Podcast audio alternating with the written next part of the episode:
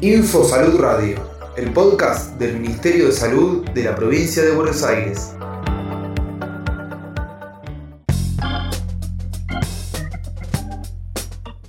...30 de diciembre... ...primer aniversario de la Ley Nacional número 27.610... ...de interrupción voluntaria del embarazo...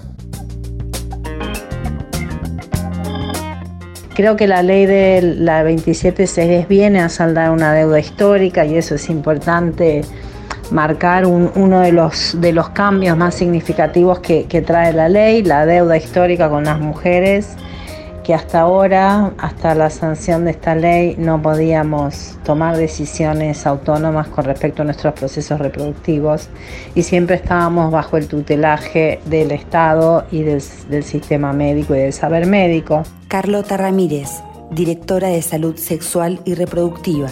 La implementación de la ley es una, es una herramienta muy potente que, que conquistamos los feminismos porque una porque es superadora del código penal del, aborto no punible que teníamos o, de la ILE, porque realmente hay un componente de exigibilidad. Antes teníamos que discutir si el causal era causal, argumentar el causal, o, las mujeres tenían que mostrarse como víctimas.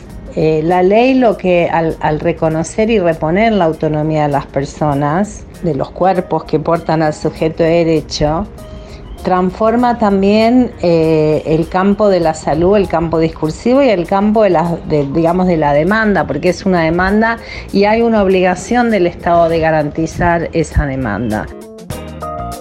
Creo que también eh, la ley del aborto, que no hay que olvidar que se sancionó en conjunto con la ley de los mil días, es decir, que lo que aparece muy claramente eh, en este eh, en el posicionamiento que asume el Estado con la sanción de estas dos leyes, que son leyes hermanas, digamos, eh, es que el Estado se compromete a garantizar el derecho de las personas cualquier, sobre su eh, salud y sus y sus deseos reproductivos y que va a acompañar cualquiera sea la decisión de la persona. Esto me parece que también muy importante porque abre un debate adentro del campo de la salud acerca de cuál es quién toma decisiones o cómo definimos la salud o quién decide, quién toma decisiones acerca de, de la salud entendida en su dimensión integral, en su dimensión de bienestar. Esto pone al, sistema de salud, a los equipos, a los trabajadores de la salud en un posicionamiento diferente que, que es brindar una prestación de salud que el 90% de lo que nosotros en la provincia de Buenos Aires, las, las solicitudes de aborto que recibimos son de, mujeres que están en el primer trimestre de gestación.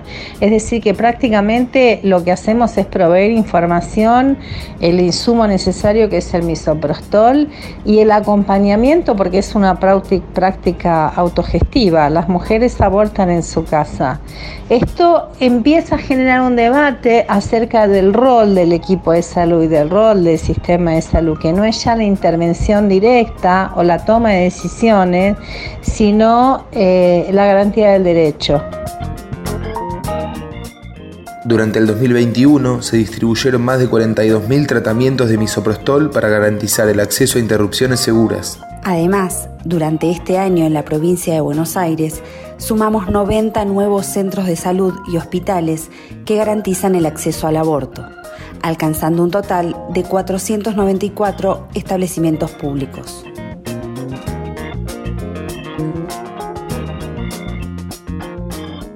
Ministerio de Salud de la Provincia de Buenos Aires.